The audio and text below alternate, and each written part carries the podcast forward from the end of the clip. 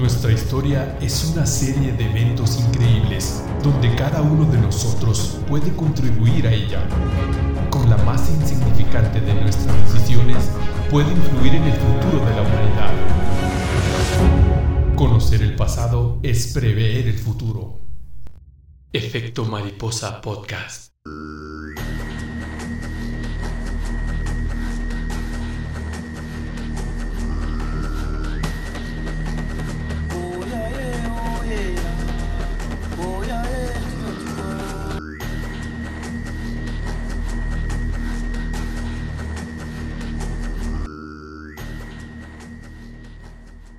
Muy buenas tardes de nuevo aquí en el episodio número 23 del Efecto Mariposa Podcast. En esta ocasión tenemos a, al joven ilustre Samuel Jurado. ¿Cómo estás, mi Sami? Bien, bien, güero. Gracias por invitarme de nuevo. Esto es Toño. Y a Guarromanti, que lleva su, su- su segunda peda del día. Entonces, felicidades.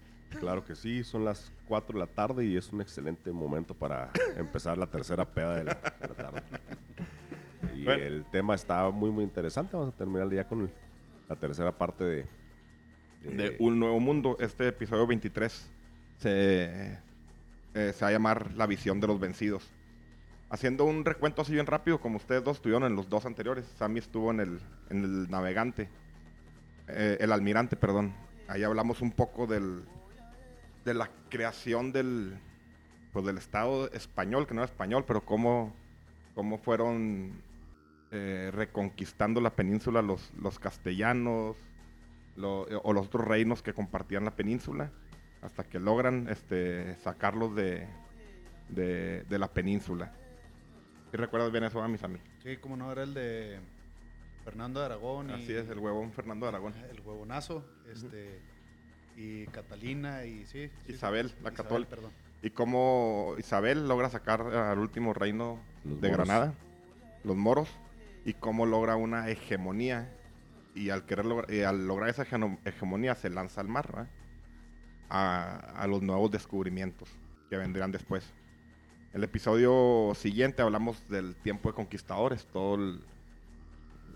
Haznos una breve reseña, War Romantic.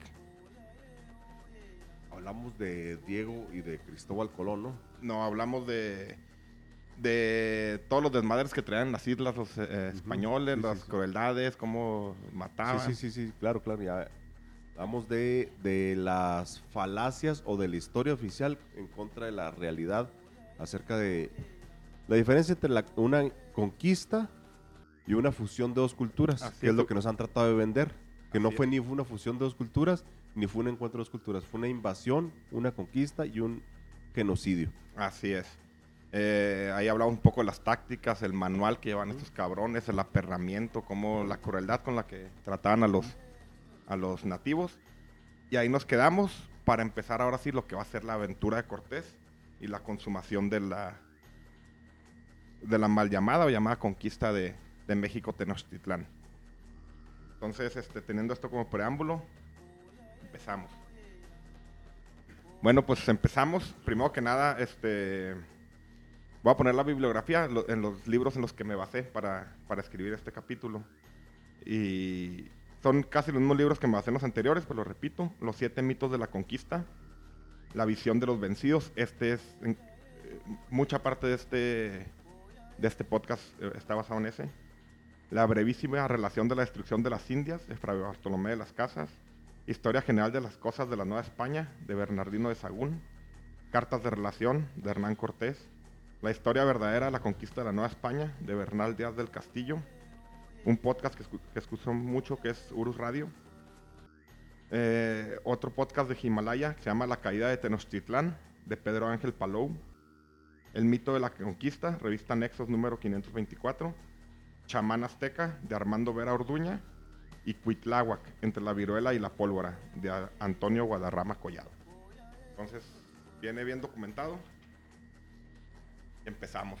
Ant- an- antes, antes de empezar, este, así muy, muy rápido, por ejemplo, tú, Sammy, de la, de la guerra de conquista. Así que es lo que sabes, lo que, así lo que has escuchado. Yo creo que vamos a coincidir muchos antes de meterme, casi en la misma historia, pero así un par de minutos. No, pues básicamente que fue una masacre. eh, que llegaron y y violaban a las, a las señoras, este, las golpeaban, las mataban, mutilaban y pues hacían y deshacían con la gente, ¿verdad? Ma- más que nada, todo el, pues todo el sufrimiento que dejaron en, en el, en el caminar. ¿Tú, Ángel, que así de la guerra conquista? Yo lo que me queda, me- se me empezó a aclarar el panorama desde el, el capítulo pasado. Yo me había preguntado por qué fue tan fácil para Pizarro y para Cortés conquistar grandes imperios con tan poquita gente. Ya desde el capítulo pasado que empezamos a hablar del manual, un manual donde los em- españoles aprendieron rapidísimo qué eran los temores de los, de los indios y qué era lo que, lo que les sorprendía eh, grandemente y que fueron un- unas cuantas eh, ventajas bélicas fueron decisivas, ¿no? Les, les impresionaban los, los perros, les impresionaban los caballos, les impresionaba la pólvora y los españoles eh, aprovecharon esto, pero al máximo. Entonces, ellos hicieron un, un manual o una ruta crítica a seguir para derribar un imperio y pueden haber derribado 10 imperios de la misma manera. Este, era bastante fácil. eh, eh, la idiosincrasia del, del americano era totalmente diferente. Las guerras eran diferentes.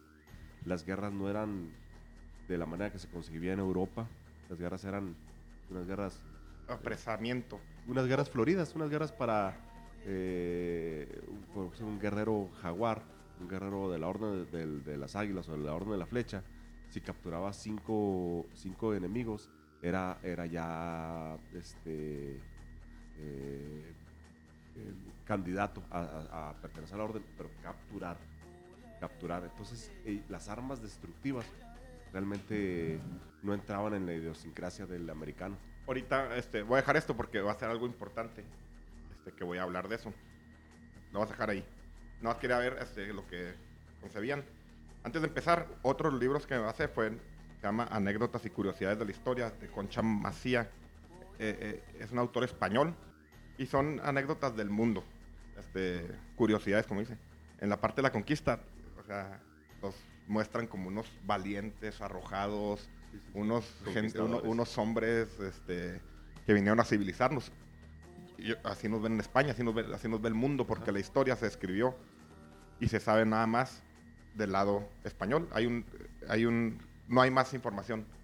Por eso me basé tanto en la visión de los vencidos, que son, es el Códice Sagún, el Códice Ramírez, son varios códices que aún así se escribieron después de la conquista. Todo lo que había, todo lo que había contemporáneo fue arrasado.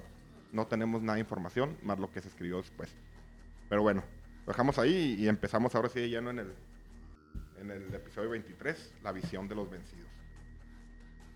Al principio, este, este episodio lo escribí tipo, me basé en el tipo de, de la película de Cartas de Iwo Jima y la conquista del honor. Claro. Entonces me llevo, me llevo una, así que en capítulos, cómo veía los españoles y la siguiente, cómo lo veían lo- lo- los mexicas.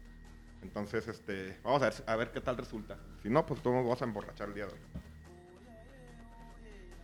La conquista de México, o la mal llamada conquista de México. El códice Sagún. Enseguida de Moctezuma caminaba el chamán Ocelot.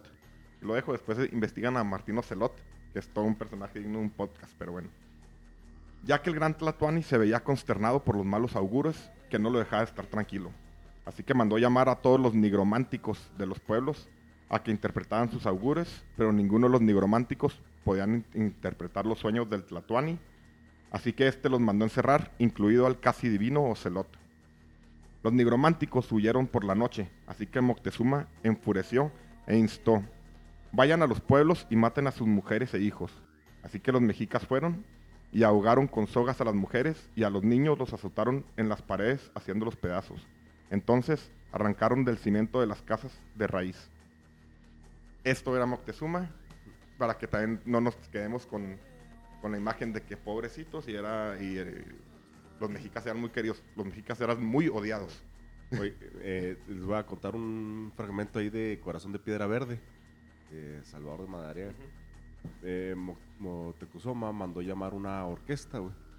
Y no le gustó cómo tocaron y les pidió a sus guerreros que lo des- desollaran vivos. ¿sí? Sí, ¿Por sí, qué? o sea, Por sus huevos, güey. entonces tenían un chingo de pueblos subyugados, pero eran muy, muy odiados. Pero no sujetos. ¿Cómo la ves? No, pues sí, está, están pesados. Sí, sí, los pinches aztecas no eran las hermanitas de la caridad. güey. Así es. Bernal Díaz. A la llegada a Cozumel, lo primero que hace el capitán es hacer una exhibición de poder con sus temibles 40 ma- mastines rabiosos. Después manda a Melchorejo. ¿Se acuerdan de Melchorejo? Hablamos en el podcast pasado. Fueron eh, eh, Melchorejo y el otro cabrón, no me cómo se llama, se me fue. Fueron los capturaron, fueron unos mayas que capturaron eh, y aprendieron el español, la chinga, y en esta expedición se los lleva Cortés de nuevo. Después manda a Melchorejo, a Melchorejo en busca del jefe maya a decirles que venían en paz. El jefe aceptó y regresó a su vida habitual. Pero también Cortés confirmó la presencia de dos españoles. Por el consejo del jefe maya, Cortés mandó dos embarcaciones al rescate de los castellanos. Pero después de seis días nunca se aparecieron, así que decidió continuar su viaje a Veracruz. Pero el mal tiempo hizo que regresaran a Cozumel. Y fue ahí cuando se dio cuenta que uno de los españoles ya lo esperaba. Su nombre, Jerónimo de Aguilar. Él le comentó que había otro castellano de nombre Gonzalo Guerrero. Pero al, al él tener familia y ya ser un jefe maya, decide quedarse. Cortés se despidió amablemente del jefe maya y partió a Veracruz. Yo tengo una duda ahí, bro. Este, por ejemplo, los mayas, los mayas se supone que ya en ese tiempo ya iban como en declive, ¿no? La cultura maya o todavía seguía estando igual de fuerte. Eh, supone- los mayas empezaron desde el 300, de la época ya tenían 1200 de, de esplendor. No estaban en su mejor momento. Eh, sí se puede decir que iban en declive porque la potencia eran los, los mexicas. Sí, Pero- sí, era- el imperio maya ya no existía. Pues. No, eran, eran muchos este, señoríos. Muchos señoríos, pero sí siguen estando fuertes los güeyes. En el podcast pasado hablamos de Jerónimo, de, Jerónimo- sí, de sí. Gonzalo Guerrero, cómo les enseñó las falanges, la estrategia de las falanges macedonias y la chingada. Entonces, por eso lo, lo menciono. Nos quedamos, ya está Cortés en, en, en, en- en Yucatán. Códice Sagún. Un macehual natural del Golfo informaba al mayordomo de Moctezuma e informaba, llegué a orillas del mar grande y vi un cerro grande flotar que iba de una parte a otra y no llega a la orilla, cosa que nunca habíamos visto. Moctezuma rápidamente manda una embajada a investigar y efectivamente confirmaron. Estuvieron pescando, luego entraron a una canoa pequeña y al final se metieron en las dos torres grandes. Serían como 15 individuos. Traen unos sacos colorados y una tilda muy fea y muy mugrienta. Ya me los imagino, ¿no? Una, una tilda muy fea, muy mugrienta. O sea, Ropa, ropa. pinches mugrosos. Sí, ya me imagino gordopío, güey. Tienen las carnes muy blancas, la barba larga y el pelo hasta las orejas. Ya- Sí, Hay hay que recordar que no era el ejército español, es un, eh, hay que- eso es algo que nos han, que llegaron gallardos. ¿no? Era una bola de cabrones que se echaban lo que podían. Mugrosos. Sí, eran, eran reos y era lo, lo gente- pe- lo peor. Ajá, indigentes. Gente, y- o sea, que no tenían oportunidad venían. Aventureros. pero no era el ejército del rey. Moctezuma manda regalos, manda regalos con la intención de que se alejen, pero el capitán contesta, esto será toda la ofrenda, así que dio órdenes a los suyos de ponerles grilletes en las manos, pies y cuello a los enviados del Tlatuani. Y después dispararon un cañón grande. Los mensajeros se desmayaron del susto y cuando se recuperaron regresaron a Tenochtitlán e informaron a Moctezuma de lo vivido.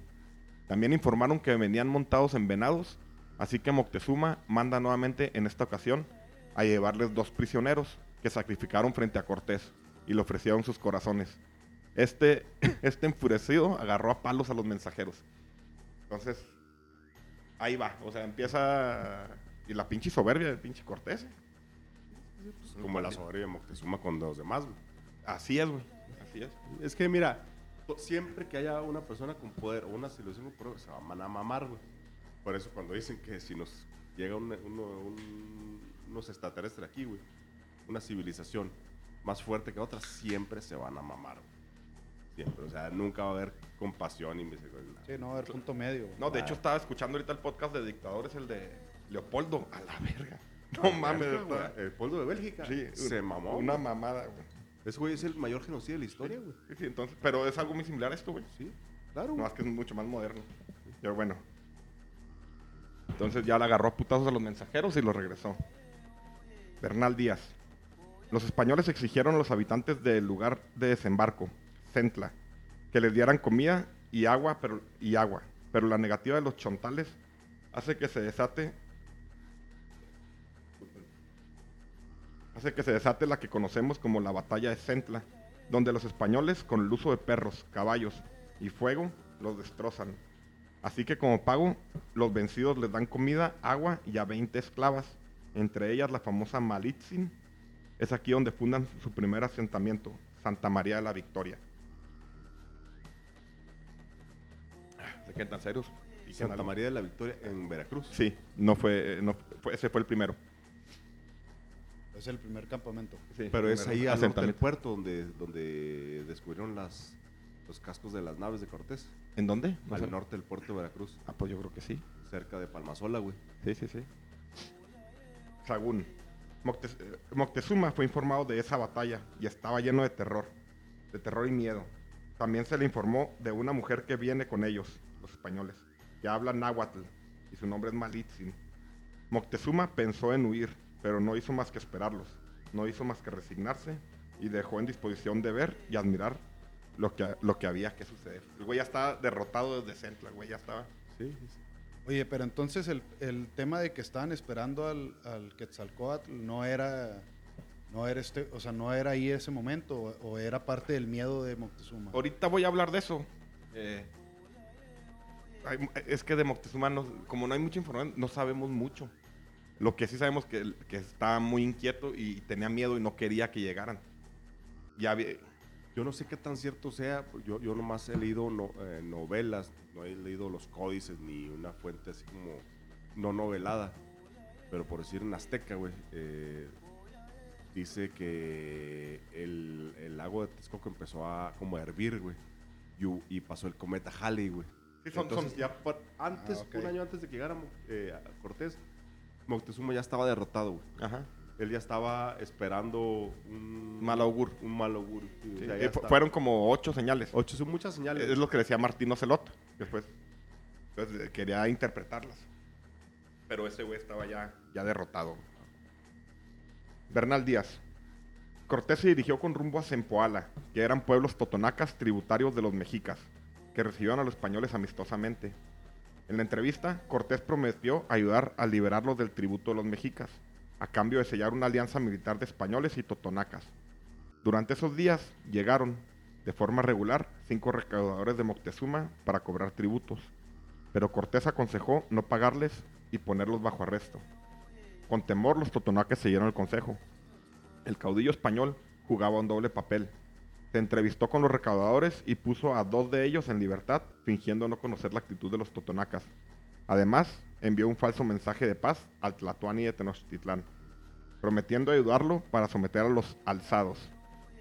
Días más tarde llegó una segunda embajada de Moctezuma, esta vez a cargo de Motelchiquiu y los sobrinos de Cacamatzin, que llegaron con regalos y agradeciendo el apoyo que ofrecía Cortés para someter a los alzados. O sea, cómo estaba jugando el doble. Que dice que Cortés era un gran político, más que militar. Pero esos güeyes eran demasiado inocentes. Sí, sí, sí. La política y la guerra era totalmente un- diferente, güey. De Europa a América, güey. Claro. Esos güeyes eran como unos niños chiquitos. Sí, sí, sí, sí. En manos de unos pinches bellacos. Así es. En Tizapancingo, un grupo de mexicas comenzó a organizarse para someter a pueblos totonacas que dejaron de pagar tributo. Cortés asistió con la caballería y pudo vencerlos rápidamente, lo que convenció a los teu- teuctilis de Zempoala la efectividad de las fuerzas españolas y no, durado- no dudaron en refrendar la alianza. Treinta pueblos totonacas se reunieron en Zempoala para se- sellar la alianza y, mar- y marchar juntos a la conquista de Tenochtitlán. Los totonacas aportaron 1.300 guerreros a la empresa de Cortés. Fue ahí cuando se funda el asentamiento, el asentamiento humano de la Veracruz. Pero un grupo, un grupo inconformes de- de amigos de Diego, Diego de Velázquez, que era el gobernador de Cuba, decidió, no- decidió regresar a Cuba. Ante la situación, se celebró un consejo de guerra presidido por Cortés y, organizó un regimiento en la villa con el respaldo de los nuevos alcaldes. Como resultado, Juan Escudero y Diego Cermeño fueron sentenciados a morir en la horca. A Gonzalo de Umbría se le cortó una, una parte de un pie y los demás se les puso bajo arresto. Cuando los amotinados fueron puestos en libertad, se convirtieron en incondicionales del caudillo. Adicionalmente, como medida preventiva para futuras conspiraciones, Cortés mandó barrenar y hundir la mayor parte de los bar- barcos, no quemar, No nunca, los quemó. Y esto es importante porque después haría los famosos 13 bergantines con, con esos cerrajes. Unos cerrajes con la madera, ¿no? ¿No sí? No, la- los cerrajes, que era lo más cabrón de conseguir. Pero nunca, es un... Sí, pues es que el herraje lo, lo podías conseguir en Europa a lo mejor sin problema, güey, pero pues estando acá en... Estaban a en- fundir. ¿En dónde chingados? ¿Dónde, sí? güey? ¿Dónde chingados? Sagún. Un hombre de Zempoala llamado Tlacatl. eh, primero lo habían llamado cuando vinieron a ver tierras y ciudades. También venía hablando náhuatl. Este les viene preparando el camino. Este les viene haciendo cortar caminos. Este les viene dando el verdadero camino. Los guiaba, los traía viniendo por delante. Y cuando a Tecuac llegaron, fue en tierra de Tlaxcaltecas, en donde está, estaban poblando sus otomíes. Pues estos otomíes les salieron al encuentro en son de guerra. Con escudos les dieron la bienvenida, pero los otomíes de Tecuac muy bien los arruinaron. Totalmente los vencieron. Los dividieron en bandas y hubo división de grupos. Los cañonearon, los asediaron con la espada, los flecharon con sus arcos. Y no unos pocos solo, sino todos perecieron. Y cuando Tecuac fue derrotado, los tlaxcaltecas lo oyeron, lo supieron. Se les dijo, muchos amedrentaron, sintieron ansias de muerte. Les sobrevino un gran miedo y de temor se llenaron. Pues ahora entremos a su lado, hagámonos sus amigos, seamos amigos suyos. Los de abajo están arruinados, muchos los honraron. Les proporcionaron todo lo que les era su menester y con ellos estuvieron en unión y luego les dieron a sus hijas. Luego ellos preguntaron, ¿dónde es México? ¿Qué tan lejos es? Le respondieron, ya no es lejos, tal vez en tres días lle- llegarán. Es muy buen lugar y muy valientes y muy valientes sus guerreros. Por todo lugar andan, andan conquistando. Intrigaron contra los de Cholula, pero los de Tlaxcala hace tiempo que están en guerra. Ven con enojo, ven con mala alma, están en disgusto. Se les arde el alma contra los de Cholula. Esta fue la razón de que les dieran hablillas, que estoy hablando como viene el, códice. Los de Tlaxcala empezaron a decirle a los conquistadores, los mexicas son muy buenos, pero los de Cholula están de su lado, de, su lado. Le empezaron a meter cizaña. Le dijeron, es un gran perverso nuestro enemigo el de Cholula, tan valiente como el mexicano. Es amigo del mexicano, pues cuando estos, cuando esto oyeron los españoles, luego se fueron a Cholula. Les fueron llevando, los fueron llevando los de Tlaxcala y los de Zempoala. Estaban todos en son de guerra. Oye, yo por ahí había visto que, me parece, nomás que estaba ahí poco confundido, fue hace mucho. Estaba viendo, había, había leído que, no sé si era Puebla o Tlaxcala, eh, que ahorita comentabas que eran los de Cholula, que llegaron los españoles y les hicieron, les iban a hacer una emboscada y esta persona, no la Malinche, sino otra persona que traían, el que mencionabas que iba delante de ellos, ese fue el que les, les dijo, vámonos, vámonos de aquí porque esto no está bien. Pero ahí los iban, los hubieran acorralado y probablemente los hubieran vencido, ¿verdad? A Porque a los los iban a agarrar, conquistadores. a los conquistadores, Sí. los iban a agarrar descuidados. De hecho, se había separado el- el- la, la gente de Cortés, se había separado ahí para, para poder avanzar más. Y los otros estaban y llegaron como en son de paz y todo estaba muy tranquilo. Sí, lo que pasa es que, como dice Ángel, era otro...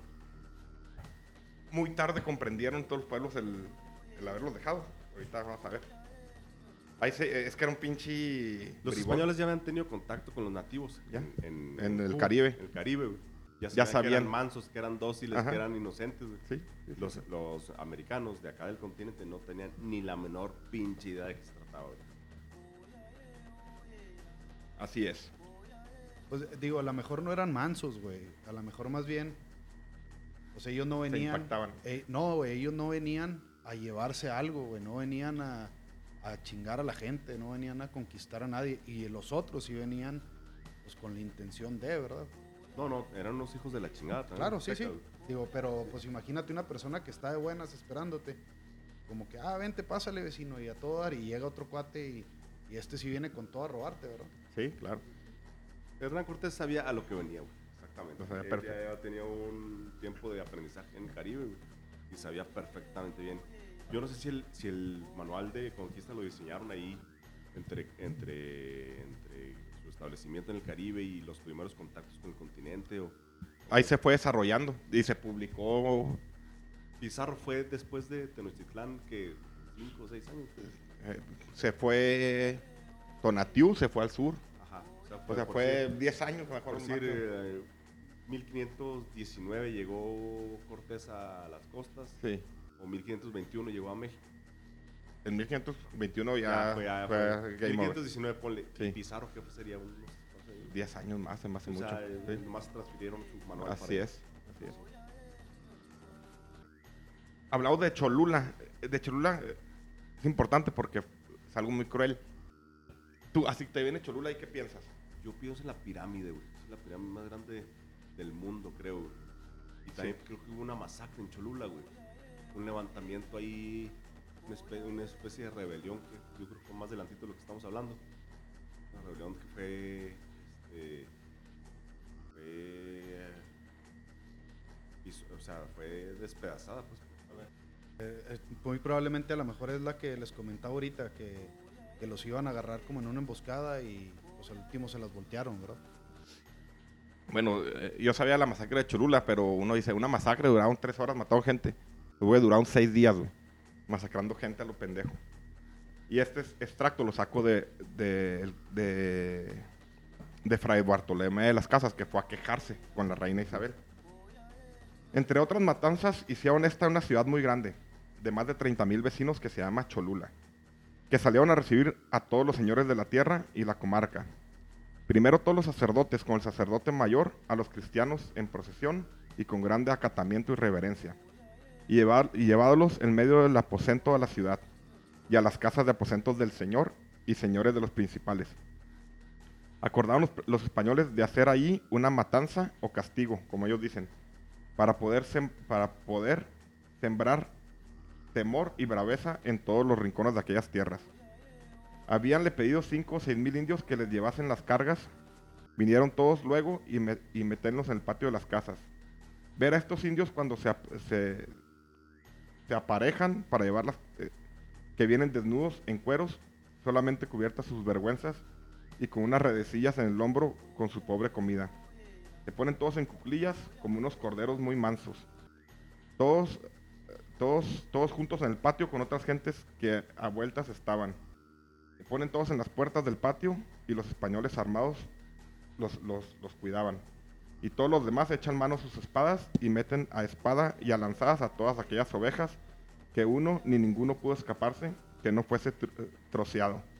A cabo de dos o tres días saltan muchos indios vivos, llenos de sangre, que se habían escondido y amparado debajo de los muertos, como eran tantos. Iban llorando ante los españoles pidiendo misericordia que no los matasen de los cuales ninguna misericordia ni ninguna compasión hubieron. Antes así, como salían, los hacían pedazos. Entonces, un pinche matazón encabronado. Bueno, ya está en, en, Cholula, hace su descagada, ¿ya? este cabrón. O los españoles ya con un chingo de tlaxcaltecas y, y sus aliados. Y a cabo de esto, Moctezuma, sabiendo lo que pasaba y de la cercanía de los castellanos, llamó a su sobrino Caca- Cacama a consejo y a Cuitláhuac, su hermano, y los demás señores, y propuso una larga plática en razón de si recibirían los cristianos y de qué manera. Plega a nuestros dioses que no metáis en vuestra casa a quien os eche de ella, y os quite el reino, y quizá, cuando lo queráis remediar, no sea tiempo, le dijo Cuitláhuac. Con lo cual se acabó y concluyó el consejo, y aunque todos los demás señores hacían señas que aprobaban el- este último parecer, el de Cuitláhuac, Moctezuma se resolvió en que los quería recibir.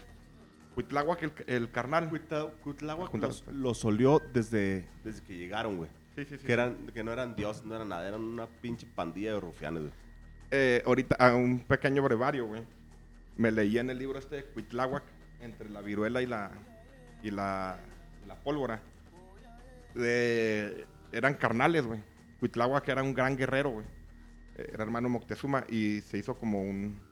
Para elegir al, al Tlatoani, sus- eran 12 este, notables de la ciudad. Entonces, estaba un hijo de un primo de ellos y empezaron a votar, sacaron algunos votos, Moctezuma cuatro votos, este Cuitláhuac tres y este el otro cabrón cuatro. Entonces así fueron haciendo, es como un cónclave, me imagino. Un consejo. Un consejo, sí. Al último queda Moctezuma. Y yo, ok. Pero desde ahí, pues podría ser el primer punto de no retorno. Si, el, si hubiera sido Cuitláhuac, a lo mejor este güey los hubiera hecho cagada desde, Sí, desde antes. desde un principio no se las, no se las compró, güey. Cuitláhuac. Nunca se las compró. Nunca se las compró. Estos güeyes son unos pinches mugrosos, no son, ni son dioses. Olvídate de los, de los, eh, pro- de los eh, signos de, de los eh, eh, meteoritos y que, que el, eh, Todas esas mamadas, estos güeyes son unos sí. apestosos que vienen a destruir nuestra Sí, casa, güey. ajá. Bueno, le valió verga. ¿eh? Según Bernal Díaz, Moctezuma, Moctezuma recibió amistosamente a Cortés y a sus tropas y los alojó en el, pa- en el palacio de. Axcayácatl, que es el papá, El de, papá de- de él. Los españoles, los españoles quedaron impresionados porque de aquel gran y maldito templo, el templo mayor, estaba tan alto que, todo, que todos lo señoreaban muy bien. Y de aquí vimos las tres calzadas que entran a México. Y veíamos el agua dulce que venía de Chapultepec, de la que se proveía la ciudad. Y en aquellas tres calzadas, los puentes que tenían hechos de trecho y a trecho, por donde entraba y salía una parte de la laguna de una parte a otra. Y veíamos en aquella laguna tanta y tan- tantas y cuantiosas canoas. Durante dos semanas los españoles convivieron con el gobernante mexica y la población, cuyo descontento crecía cada vez más por la presencia de los extranjeros. El mismo Moctezuma mandó a hospedarlos en el palacio de su padre, y él mismo los guiaba hasta la casa del tesoro llamada Teucalco. Luego, los españoles sacaron afuera todos los artefactos tejidos de pluma, tales como travesaños de pluma de quetzal, escudos finos, discos de oro, los collares de los dioses, las lunetas de la nariz hechas de oro, las grebas de oro, las, ajorcas de oro, las diademas. Inmediatamente los españoles, los castellanos desprendieron todo el oro de, de todos los Estaban varios- enfermos, estaban locos de Sí. oro, güey. eh, lo mismo de todas las insignias y luego hicieron una gran bola de oro y, y le, y le prendieron fuego. Encendieron, prendieron a llama todo lo que restaba, por valioso que fuera, lo cual todo ardió. O sea, les valió madre que plumas de que no, oro, a la chingada. Un animal, unos animales, Los unas animales. Bueno, eh, no sé si has escuchado lo del tejo de oro. Está en México. Ajá, pero que eran... eh, Fundieron todo. Fundieron todo, hicieron tejos. Tejos que se les amoldaban a la cadera. Ah, ok. Para metérselos podérselos como amarrar. Para llevar. Sí, hay- en- en- encontraron uno en México, ahí está en el museo. Encontraron eh, de- Sí, de la enterrado. sí. El de la huida. Y en cuanto al oro, los españoles lo redujeron a barras o a tejos. Después fueron al sitio llamado, llamado Totoalco, donde se guardaba el tesoro personal del Tlatuani. Por todas, por todas partes se metían, todo codiciaban para sí, estaban dominados por la avidez. Enseguida fueron sacadas todas las cosas que eran de, su propiedad, de propiedad exclusiva del Tlatuani, lo que a él le pertenecía, su lote propio. Toda cosa de valor y estima, collares de piedras gruesas, eh, pulseras de oro, bandas para la muñeca, anillos con cascabeles de oro para atar el tobillo, coronas reales, cosas propias del rey y solamente para él reservada. Y todo lo demás, que eran sus alhajas, que eran un sinnúmero, todo lo cogieron, todo lo adueñaron, todo lo arrebataron como suyo. Todos se apropiaron como si fuera a su suerte. Y después le fueron, que quita- le fueron quitando todo el oro y cuando se lo hubieran quitado, todo lo demás se lo juntaron, lo acumularon en la medianía del patio, a medio patio. Todo era, o sea, toda la riqueza. Gandalla Entonces- total. Sí. Pues aquí, eh, bueno, me dicen, ¿por qué, güey? ¿Por, ¿Por qué? O sea, ¿Por qué, güey? Era un imperio, no era, no era, No era un pueblo. ¿Por qué, güey? ¿Por qué? ¿Tú qué crees? Por el miedo, güey. El miedo a lo desconocido, güey. El miedo, la superstición, güey. Y la superstición, se O me hace sea, que eso es lo que más les pegó. Pero Imagínate- que lleguen una bola mugrosa aquí, güey. Pero, pero imagínate que llegan unos extraterrestres, güey. Que una nave espacial bien perrota, güey. Pues tú, a lo mejor otro, otro, otros extraterrestres van a decir, son unos pinches mugrosos estos ovnis que llegaron. Pero tú vas a decir, no mames, son dioses, güey. El miedo a lo desconocido, la superstición, el, todos los prodigios que vio Moctezuma, güey. El, cometa Hale- Halley, güey. El, el lago de Texcoco que estaba hirviendo, estaba burbujeando. Todo eso, él ya estaba derrotado, güey. Él no quería hacer enojar a los dioses. Bueno, aquí lo que hice fue un pequeño brevario, así como una, entre comillas, y vamos a analizar varias cosas que me, que encontré, que analicé, y que me, pues me, me ima- ¿por qué? Como pequeño brevario. Como nota, muchos estudiosos han tratado de entender el por qué Moctezuma recibió así a Cortés. Miedo, Probablemente. ¿Creía que era un dios? También. ¿Se hipnotizó con los espejitos? No, eso no. Eso es pura mamada. ¿Creyó que tenía más poder que él? Probable. Probablemente. Probablemente sí. ¿Se impactó con sus armas? Seguramente. Hay algunos autores que afirman que los dejó entrar a Tenochtitlán ya que quería meterlos a su zoológico personal, donde tenía muchas especies exóticas. Puede ser, pero pues ¿No te no acuerdas es del un animal que te Sí, sí, que La mujer tapir. La mujer tapir, así es. ¿Fue qué? Pero una de las más extrañas hipótesis es la hipótesis de que Moctezuma, de que Moctezuma era un Cuiloni. ¿Nunca escuchaste eso? Cuiloni. Jotito, ¿qué?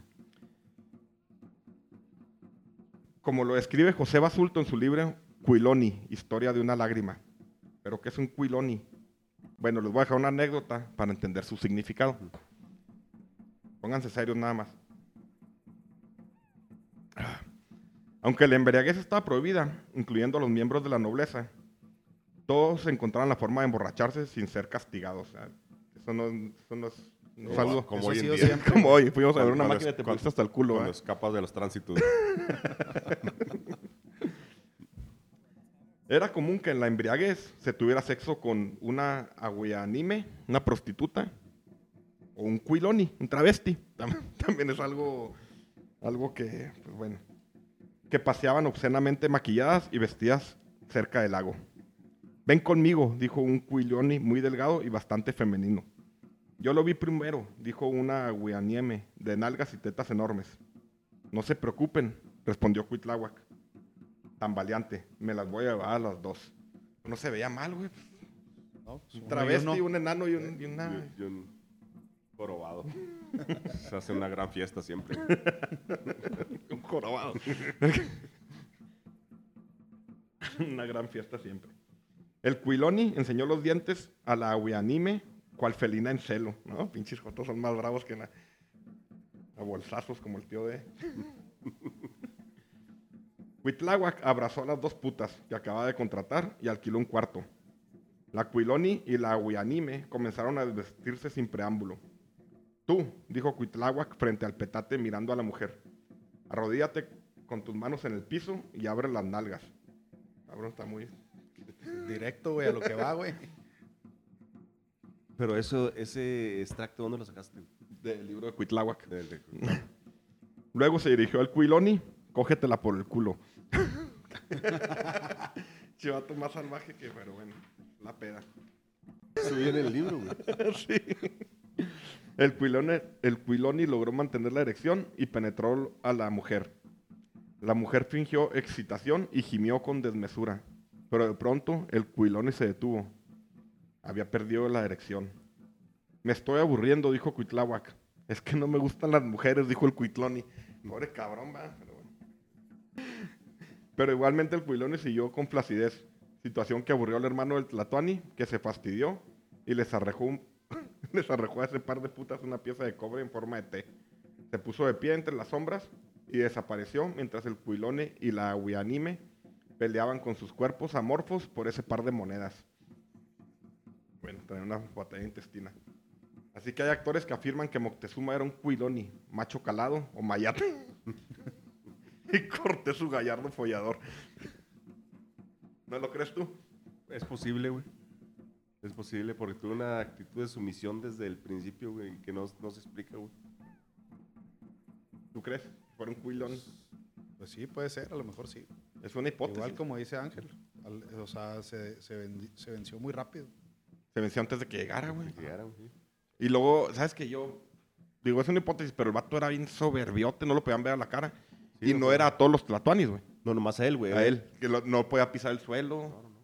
O sea, creo una- que cuando llegó una orquesta y no le gustó cómo tocaron, los desollaron vivos, güey.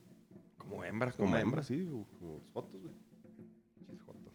Pues nadie los quiere.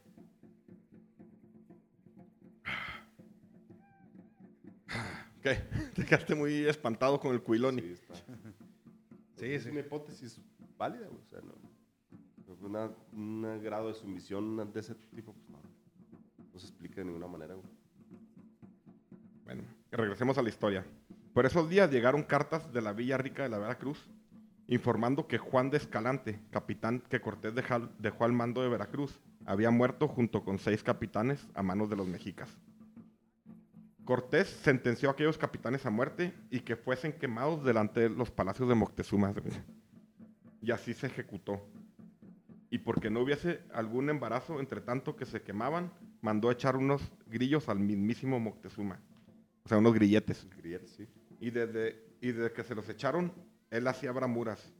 Y si de antes estaba temeroso, entonces estuvo mucho más. Sí, pues lo, lo llevó preso a, mi propio palacio de Axayacatl, a, a Moctezuma, güey. Ahí lo tuvo preso. Ah, pues ahí en el libro de Cuitlá, güey, cuenta, güey. Sí, sí, sí, sí. Cómo lo apresan, güey, junto con los notables de la Todos, ciudad. con a todos. los notables de la ciudad. todos los- invita a cenar Cortés, güey. Los agarra, los apresa, güey. Ya, Chingada su madre, güey. Ya los tiene eh, presos, güey, sentados en el suelo. Y en el de la Azteca viene cuando ahorcan a ese que le ponen unos grilletes y los queman aparte. ¿Te acuerdas? A ese güey que, que chingó a los pinches españoles. Moctezuma fue atado y encarcelado. Encerrado en su casa por cárcel y le pusieron unos hierros en los pies. Y lo mismo fue hecho con su hermano Cacamatzin, el de Texcoco, y con Itzla, eh, todos, todos los jefes. Todos los notables sí, de la ciudad. Eh, Era otra estrategia, güey. En Cholula hicieron lo mismo. A todos los notables los matan y ya. Ya, no había, no había nada. mandan, totalmente sometidos. Después de la aprehensión de Moctezuma, llegó la noticia de que Diego de Velázquez, el gobernador de Cuba, había enviado Pánfilo de Narváez a apresar a Cortés y, Cortés y compañía para llevarlos a la isla donde no estaba de acuerdo en la manera en que estaba conduciéndose. Sin pensarlo mucho, Hernán salió en busca de Narváez y dejó a Pedro Alvarado a cargo de Tenochtitlán. Luego de una breve batalla cerca de Zempoala, Cortés se impuso a Narváez, con quien había tratado de pactar. Entonces se apoderó de las armas del enemigo y las tropas de este pasaron a su mando. Por su parte, Narváez, quien perdió un ojo en el combate, fue hecho prisionero y enviado a Cuba. El conquistador emprendió su regreso con un ejército de 1.556 soldados y más de 2.000 tlaxcaltecas a la capital mexica, que estaba viviendo una tragedia por culpa de Alvarado. Simón. Pedro Alvarado. El Templo Mayor. Pues cuando hubo amanecido, ya en su fiesta, muy de mañana, le descubrieron la cara los que habían hecho el voto de hacerlo. Se colocaron en fila delante del Dios y lo comenzaron a, inc- a incensar. Y ante él colocaron todo género de ofrendas. Y todos los hombres, los guerreros jóvenes, estaban como dispuestos totalmente, con todo su corazón, iban a celebrar la fiesta. Pues así las cosas mientras estaba gozando la fiesta, el baile y el canto ya se enlaza el canto con. ya se me va, con otro. Los cantos son como un estruendo de olas, y en ese preciso momento los españoles toman la determinación de matar a la gente. Luego vienen hacia acá, todos vienen en armas de guerra, dispuestas así las cosas. Inmediatamente entran al patio sagrado para matar a la gente. Van a pie, llevan sus escudos de madera y algunos llevan los de metal y sus espadas. Inmediatamente cercan a los que bailan, les lanzan al lugar de los donde los atan, dieron un tajo al que estaba bailando. Le cortaron ambos brazos, luego lo decapitaron. Lejos fue a caer la cabeza cercenada. Al momento todos acuchillan, amenazan gente y les dan de tajos, con las espadas los hieren. A algunos les acometieron por detrás, inmediatamente cayeron a la tierra es- sus entrañas. A otros les desgarraron la cabeza, les rebanaron la cabeza, enteramente hecha triza, quedaron cabezas. Pero a otros les dijeron, les, les dieron de tajos en los hombros, les hicieron grietas, les desgarraron sus cuerpos. A aquellos les hirieron los muslos, a estos las pantorrillas, a los, de- a los demás allá pleno abdomen. Todas las, entra- las entrañas cayeron a la tierra, y había algunos que aún en vano corrían, iban arrasando los intestinos y parecían enredarse en los pies de ellos. Anhelosos de ponerse a salvo, no hallaban a dónde dirigirse, pues algunos intentaban salir. Ahí en la entrada los herían, los apuñalaban. Otros escalaban muros, pues no pudieron salvarse. Otros se metieron a las casas y ahí se pusieron a salvo. Otros se entremetieron entre los muertos y, fingi- y si- y fingieron morir para, a- a- para aparentar que están muertos. Hicieron un cagadero estos güeyes. Sí, en el libro azteca dice que como ya no tenían balas de cañón los españoles, güey, les metían pedazos de obsidiana, vidrios, todo lo que Sí. encontraban, güey. Y funcionaban como esquirlas así a, a dispersión. que despedorraban un chingo de gente, como era fue una batalla de, de- de corto alcance, güey. Sí. Estaban todos en la plaza Así principal, los, los rodearon de cañones y de- mataban y mataban y mataban gente como, como una máquina de, de matar, una machaca, güey. Pero estaban adentro del. Era el. Adentro del complejo, de un, de patio. De un patio. Algo pero así, eran, puro- así. eran los puros notables, güey. Sí, sí, sí, sí. Sí, sí. O sea, Y cuando se supo afuera, empezó una gritería. Capitanes mexicanos, venid acá. Que todos eh, los armados vengan, sus insignias, sus escudos, sus dardos. Venid acá deprisa, corred. Muertos son los capitanes, han muerto nuestros guerreros. Han sido aniquilados, aniquilados, oh capitanes mexicanos.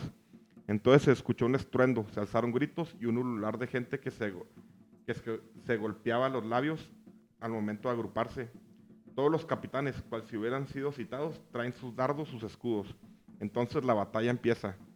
Dardean con venablos, con saetas y aún con jabalinas, con arpones y con arpones de cazar aves. Sus jabalinas furiosas, apresuradas, se lanzan. O sea, se la- eh, se levantó el pueblo. Sí. Una cosa que yo no entendía, se levantó el pueblo, empezaron a decir, estamos matando a todos nuestros guerreros a la chingada. Pero, a ver, hay, un, hay una parte que la cuentan en diferentes novelas, güey. Que es como que antes de matar a Moctezuma, güey, lo muestra Tonatiuh, porque Ah, Cortés. No, lo a- muestra a- como al aquí, están haciendo la matanza del Templo Mayor. La gente afuera del patio empieza Sí. a saber que están haciendo un cagadero los españoles. Este, Sí, pero no los pueden ayudar, ¿no? em- se empezaron a, a agruparse afuera, güey. Cortés, a su regreso, se refugió en el Palacio de Azcayatl mientras la revuelta se intensificaba. O sea, la raza empezó de afuera para adentro empezar a... Cuando los notables ya estaban muertos. Muchos están muertos Sí. y muchos apresados. Y, y Moctezuma apresado o ya Apresado. muerto. No, o apresado con todos los hermanos y todo. Cortés pidió a Moctezuma que, le orden- que se le ordenara a la población dejar de atacar a sus hombres, pero el pueblo estaba enardecido y podía... Para empezar, primero, astutamente dejaban entrar a Cortés. Y cuando entró, dijo, "Ah, pinche cagadero hay aquí, güey. Entonces, Lo organizó Tonatiuh el cagadero, güey. Sí. Era un de animalito. hecho, es uno que es la Malinche, que Tonatiuh y, y Cortés se querían ir, güey. Sí. Ya todo el oro ya se iban a ir. Sí. Pero la Malinche tenía un odio cabrón contra estos güeyes, güey. Este. Cortés pidió a Moctezuma que le ordenara a la población dejar de atacar a sus hombres, pero el pueblo estaba enardecido y poco podía hacer al respecto. El 29 de junio, bueno, eh, antes, eso lo leí en el de Cuitláhuac, estaba la gente como loca, güey, y, y le dice a- eh, que necesitan calmarlos a la gente. Dice Moctezuma, no los vamos a calmar, güey. No se puede. No Está- puedo está- ya. están todos los, los notables aquí. Entonces le dice, convence de que dejen salir a Cuitláhuac. Y eso es, esto es importante. Esto es bien importante porque los españoles, incluso los, los aliados, creían que la sucesión era lineal y realmente los, los mexicanos no era lineal. Podía ser primo, podía ser, necesitaban ser nobles. Sí. Y eso no lo conocían. Puede ser un hijo, un tío, un primo. Así es. Entonces, en el libro de Cuitláhuac Cuitláhuac estaba en, la encerrado también. Pero estaba en la. En, eh, Sí, fue, fue parte de los... parte del. de- del- de- Sí, era noble. Era, era hermano Moctezuma y era de los presidenciables.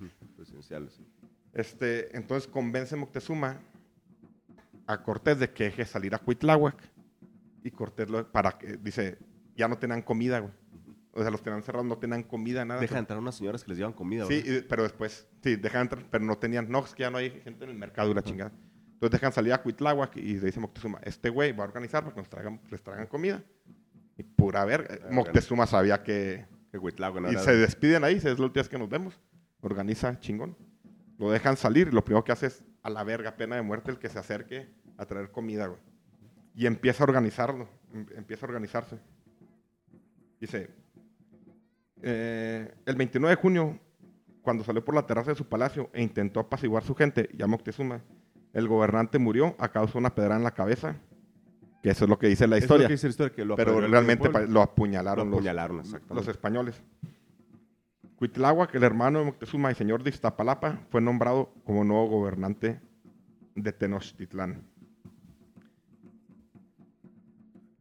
Eh, de hecho, ese libro de Cuitláhuac está bien chido, pero una cosa, fue una guerra, güey. O sea, afuera era una guerra contra los españoles y los Em- tlaxcaltecas empezó a, toma- a tornarse una guerra. Entonces A- ahí- Antes de eso estaba como, pues no, no nos podemos levantar. Ah, no, an- antes de eso, pero cuando sale Cuitláhuac, yo me lo imagino como Stalingrado, güey. Así que era, Sitio, sí. un- era muerte, güey. Entonces, antes de entrar al, al punto de, de no retorno, güey, una cosa que entendió y que eh, lo, lo entendió la gente de Cuitláhuac fue, este, primero, primero hace entender a todo el mundo que esto es una guerra distinta. Una guerra distinta, él lo entendió y dice, Como, como meterte en la cabeza algo. Dice, con, los, con los barbudos no vas a poder Negociar. tener ningún tipo de honor, güey. Valer verga, quítense de la cabeza de que los van a apresar y los van a llevar al templo. Este, ya ya los, los mexicas no se asustaban al primer disparo. Entendieron que los palos de fuego mataban a, a dos, tres. Sí. Entonces tenían que seguir este, atacando.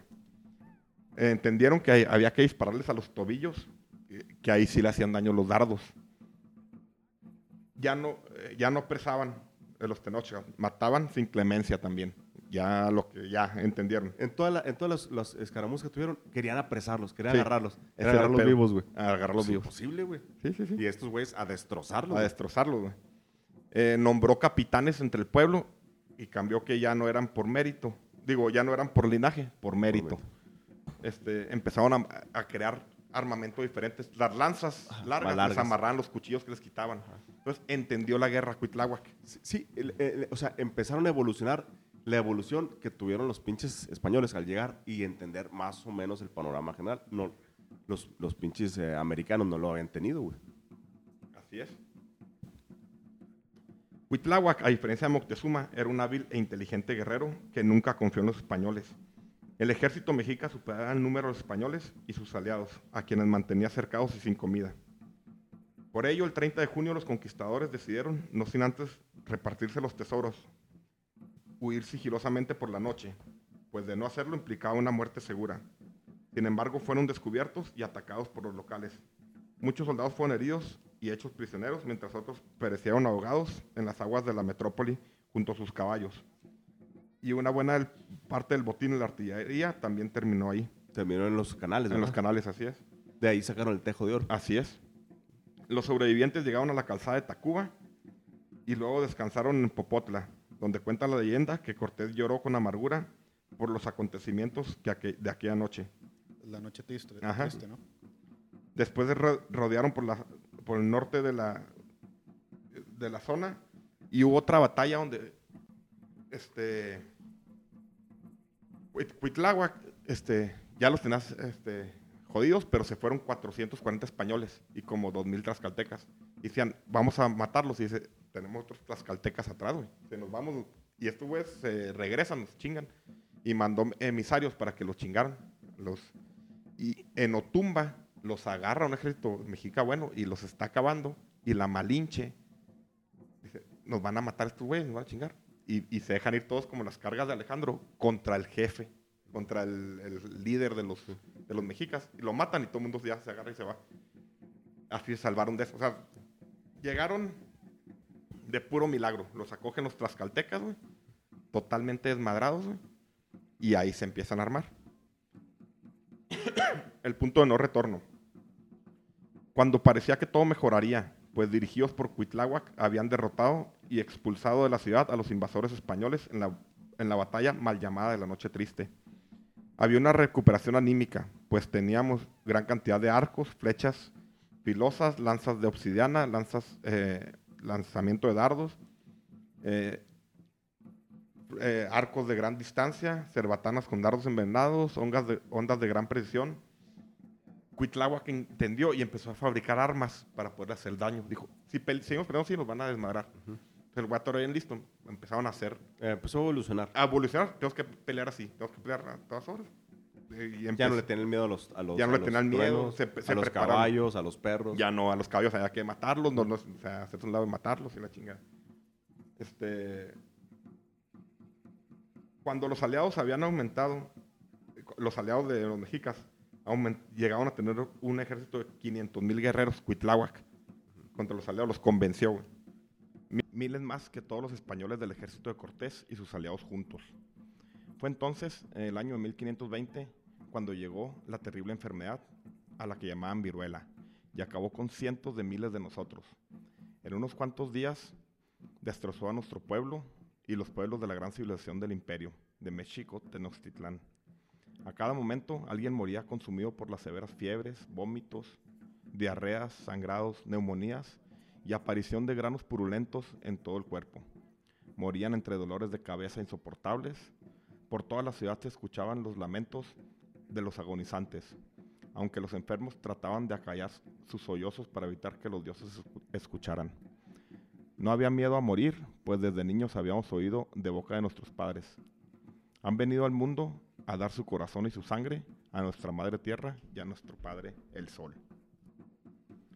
Huelupan era el chamán más respetado de México, Tenochtitlán, y de todos los pueblos en las orillas del lago de Texcoco. Tenía 33 años de edad y poseía una gran sabiduría y educación.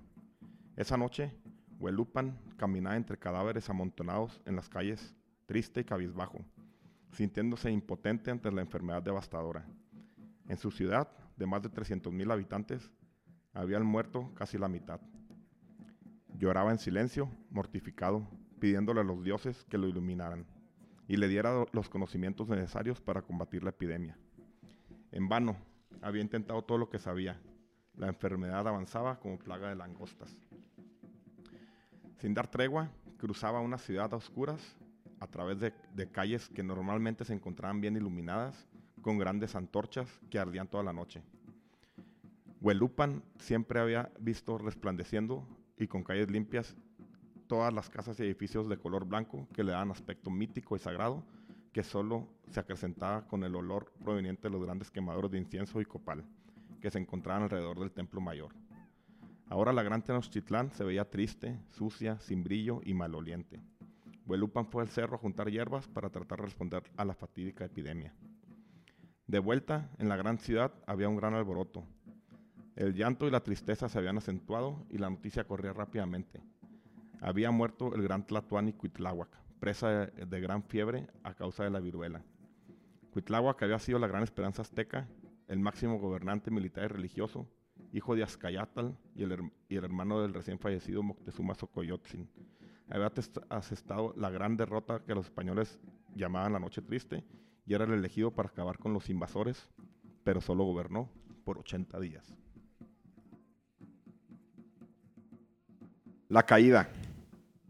Para finales de 1520, ya eh, Cortés ya había reorganizado su ejército con la ayuda de los tlaxcaltecas, quien igual que los otros pueblos les pagaban tributo a los mexicas desde hacía muchos años. Por eso el rencor contra los mexicas era demasiado fuerte. El nuevo gobernante hizo todo lo posible para que los señorías indígenas se aliaran contra los españoles, pero no lo logró. No logró convencerlos. El que sí consiguió fue Cortés. Obtuvo el apoyo de los reinos de Xochimilco, Mixquic, Ayotzingo y Texcoco, lo que facilitó el cerco a la ciudad, iniciado en mayo de 1521. Un sitio, ¿verdad? Un sitio. Y bueno, cuando hizo los bergantines. De hecho, fue la primera este, conquista anfibia naval. Sí, sí, sí. Un año después de la muerte de Cuitláhuac, Cortés regresó, atacando la ciudad por el lago, donde utilizó 13 bergantines, er, bergantines unos barquitos con los herrajes de los... De fondo plano. Así es. Para poder navegar en los, en los canales. Así a es. diferencia de, la, de los... Las canoas. De los bajeles, de, los, de las eh, carabelas, güey. Así es. Ya estaba Cuauhtémoc como, como Tlatuani. Si muere... Muere Cuitláhuac y se Matt queda con- Cuauhtémoc. ¿Se hace un consejo o es una...? No, fue una, eh, ya... Una casi no había, güey. Mataron a todos. Cuitláhuac, que- digo, Cuauhtémoc que estaba bien chavo, güey. chavito. Bien chavito de madre, güey. Eh, con 13 bergantines armados con ayuda de diestros carpinteros tlaxcaltecas, los cuales fueron transportados por partes de Tlaxcala hasta la ribera del lago Texcoco. Los pueblos aliados enemigos construyeron además cientos de canoas, armando una poderosa flota naval. Era tal la cantidad de canoas que rápidamente arrasaron con las de los aztecas, quedando así abatida la defensa por el lago. Por tierra cortaron los suministros de agua, destruyendo el acueducto que venía de Chapultepec y bloquearon las entradas a la ciudad para evitar que llegaran alimentos. Ya se las Y era un sabía. sitio en toda forma. Sí, ya un sitio en toda forma. Te pongas pedo, mis amigos. Oh, ya me pegó, güey. En forma simultánea iniciaron el ataque a la ciudad, disparando sus cañones de día y de noche. desde los bergantines que rodeaban la isla hasta destruir la ciudad casi por completo. Después de 80 días de continua batalla, casa por casa y, ca- y calle por calle, con gran fiereza de ambos lados, la superioridad numérica y de armamento español, españoles y aliados indígenas hicieron sucumbir a la ciudad, que también era diezmada por la mortal viruela. El hambre y la sed, la pólvora de los palos de fuego y los cañones. Los, los atacantes continuaron masacrando a los miles de aztecas que, hambrientos y débiles, eran presa fácil de los españoles y sus aliados. Por orden de Cuauhtémoc, se habían sacrificado todos los animales del zoológico de Moctezuma para alimentar a los guerreros, para continuar la lucha y a los más débiles. Lo más encarnizado de la batalla se dio en, en lo alto del templo, desde donde rodaban cabezas tanto de indios como de españoles. Había tanta sangre que era difícil subir cada escalón. No obstante, los sitiadores lograron llegar hasta los santuarios y someter a los aztecas. La masacre azteca era continua y los guerreros Águila y Jaguar, al mando de Cuauhtémoc, no tomaban descanso. Peleaban ferozmente, haciendo retroceder a los agresores, pero los atacaban por todos lados. Solo era cuestión de tiempo para sucumbir. Todo estaba perdido, no había posibilidad de evitar la caída. Cuauhtémoc luchó cuerpo a cuerpo hasta, que, hasta el último momento, arriesgándose constantemente frente a los palos de fuegos. Fueron varias veces las que los guerreros jaguar y águila se interpusieron entre los disparos y su cuerpo, cayendo fulminados. Cada que caía frente a él un guerrero era profundamente doloroso. Ya no quería que siguieran muriendo por él, pero no había manera de evitar que se interpusieran los guerreros para proteger a su Tlatuani. Le aconsejaron sus capitanes que lo mejor era rendirse o huir por el lago para poder abastecerse de armas, alimentos y conseguir aliados. Al fin decidió evitar el exterminio total. Después de la caída de los dioses y la destrucción de la ciudad, se rindió el 13 de agosto de 1521. En la Gran Tenochtitlán habían muerto 240.000 mexicas, incluyendo los que habían sufrido la viruela.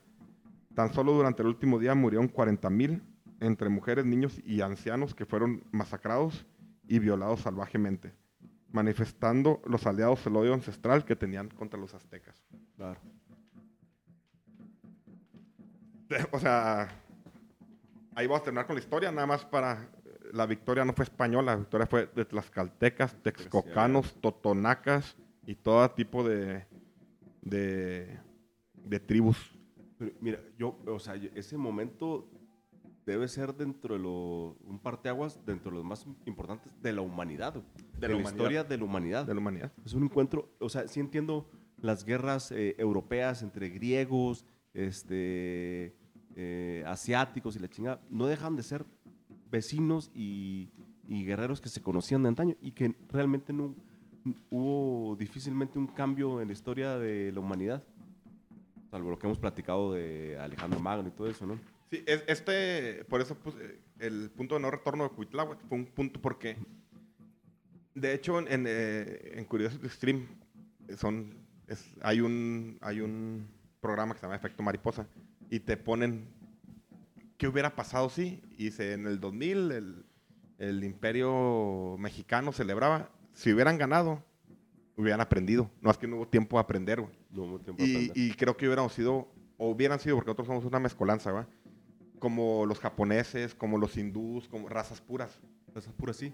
Sí, sí. No, eh, a mí me da, me da coraje cuando escucho a los eh, estos pinches eh, comunistoides ahí, chairos, que, que odian a los españoles. Espérate, güey. ¿A quién odias, güey? ¿Sí, ¿A quién? ¿A quién? ¿A los españoles? No, eres ni- no somos ni españoles ni somos indios, güey.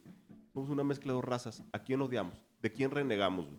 Así es. No podemos renegar de ninguno de los dos, güey. Eh, vivimos aquí, claro que nos vamos a... Sí, sí, pensamos que somos... no que somos aztecas, no somos aztecas. aztecas, no. Ni somos españoles. ¿De quién renegamos? ¿De, quién- de, qué, ¿De qué mitad de nosotros renegamos? Así es. Somos una... Simplemente hay que asimilar la historia como algo que pasó, como algo que es un, un curso natural de las cosas en lo que pasaron y nosotros somos producto de ella, güey. Pero no podemos renegar de nadie, güey. Sí, no, eh, fue la destrucción del México Tenochtitlán comenzó lo que vendría siendo la la pues, no la época colonial porque todo duró mucho, o sea, todo el mundo cree que el 13 de agosto de 1521 se acabó. Y que No, chingados sí, todo fue vendría. Michoacán, La, la de, los, de los mistones, güey. La la rebelión, revolución, de los rebelión del. Mixtón. De hecho, Gonzalo Guerrero, el que hablamos en aquel Mm, Claro, güey. o sea, aquí pu- puse qué pasó con los personajes, pero creo que me llevaría ya mucho tiempo y tenemos la hora. Sí. Pero Gonzalo Guer- Guerrero se, se chingó a los españoles en Yucatán, a Claro. Montejo. Los mayas fueron Yo creo que nunca. Eh, y el norte no. nunca fue dominado, güey. El, No, nor- no. el norte, el norte nunca fue conquistado. No, nunca, mira. No, al norte no llegaron nunca. güey. Por aquí lo tenía, pero los mayas cayeron en 1600 y cacho, los, el norte con los chichimecas, este, nunca. Y yo creo que el final de la guerra conquista vino con Porfirio Díaz, con los, con los yaquis, que se los llevó al sur. Entonces realmente la conquista fue un, fue un, un periodo que fue mutando, fue, se hizo un nuevo mundo, De un nuevo mundo. fue un nuevo mundo, este, que se acabó con un genocidio total de los mexicas. Se acabaron. De la, principalmente de la clase dominante, de la La clase, dominante, Lo de que hecho, platicamos el otro día, de Tecuchipo. Sí, lo que Platicamos el otro día que hay como esta noción de que eh, los, los aztecas o los mexicas eran como que una bola de pendejos, ¿no? Tenían sus consejos, su- su- sus consejos de administración pública, tenían su consejo de notables. Era un- una ciudad bien organizada, una, muy ciudad, limpia, una muy... ciudad limpia, una ciudad de- con leyes, con reglas. La cosa es que todos los notables, todos los seres pensantes de esa ciudad fueron aniquilados. Aniquilados ¿Quién quedó? Quedó la prole, güey. La prole. Descabe- y ya violada, todo, fue una violación. Está, está, está, está chido, está... No sé si, si pude llevar el tema bien, este, con... Pero me quise meter mucho a... está tan complejo y es tanta información, güey. es- nos llevaríamos horas, güey. Sí, en sí, aquí sí. platicar todo lo que pasó en ese corto periodo de tiempo, güey. De hecho, la batalla de México Tenochtitlán estuvo bien cabrona. y Te la describe en el libro muy... Muy heroica, porque ya estuvo, saben que no eran ni dioses ni nada, que, que iban a aniquilarlos, era de, Sí, matar o faltó- morir. Les faltó tiempo para, para aprender a guerrear. Yo, yo, yo cuando escribí el punto de no retorno, puse. La viruela los diezmó y los mandó a la lona, cabrón. Pero también los huevotes que tenía Cuitláhuac y Cuauhtémoc, que estaba muy chavo. Y de todos modos así siguieron. Las traiciones, todo, pues no. O sea, no se podía sostener. Pero les faltó poquito. Sí, les pues, faltó. estuvieron un- a nada, güey. Una nada, güey. Sí, a lo mejor hubieran echado fuera este grup- grupito de españoles, güey. Si hubieran eh, evolucionado. Eh, y hubieran y hubieran vuelto a llegar los españoles, eh, Sí, evidentemente, evidentemente. Pero ya con otras, otras condiciones, güey. Así es, de hecho. Sí, otras estrategias. Otra- no, otras formas. condiciones, güey. Como Ya. estos güeyes hubieran agarrado sus armas, los hubieran Sí, aprendido sí. a usar. Sí, sí. Otras condiciones totalmente. Hubiera llegado un grupo de españoles ya una más equitativo, güey. Sí, así es. Y esto fue a, a- como Alejandro. Alejandro, una osadía que nadie se lo esperaba. y se, se metieron, se metieron, se metieron y no Sí, hubo e- tiempo esa de... estrategia de ir a la cabeza siempre fue de Pues sí. Alejandro Magno, güey. Así es. No hubo tiempo de, de pensarla mucho, aparte de un, un Cuiloni, aparte del el embro de Moctezuma, que por más que se defienda, no encuentro texto donde, donde sea un güey digno de mucho respeto. güey. Sí, no, no fue un aguerrido. No, no, no, no, no, no, no, el vato se derrotó. Pero con, con- lo vamos a sacar hasta ahí. Con eso terminamos con la caída de México Tenochtitlán y con eso terminamos la trilogía de Un Nuevo Mundo, que sí es un nuevo mundo, para darle, eh, yo creo que espacio, en algún, en algún momento hablaremos de la de lo que fue la colonia o, la Nueva España, la, la colonización que creo que se logró no por las armas, sino por la fe. Que de hecho Isabel la Católica estaba bien emputada con estos cabrones. Bueno, ya no le tocó, pero el trato que le tenían a los indígenas no le no les gustaba. ¿Cómo la ves, mi, mi Sammy? ¿Cómo termina esto? No, pues la verdad digo, muchas cosas ahí que no, que no sabía, muchas cosas que no, este, que no tenía ahí conocimiento, pero pues al final de cuentas interesantes, lo como mencionabas al principio, que llegaron a, a civilizarnos, pues realmente, bueno, a civilizarlos, eh, pues ya eran civilizados.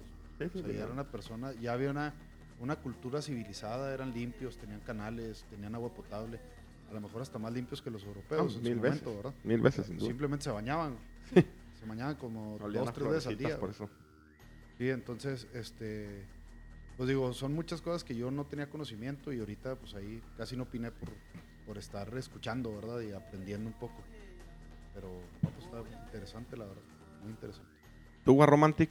Yo creo que pocos, poquísimos eventos en la historia de la humanidad han tenido la relevancia de este choque de dos culturas. Me estoy tratando de imaginar eh, dos, dos encuentros, eh, un encuentro de dos culturas de esta magnitud y no lo, no, no, no lo puedo ubicar, güey.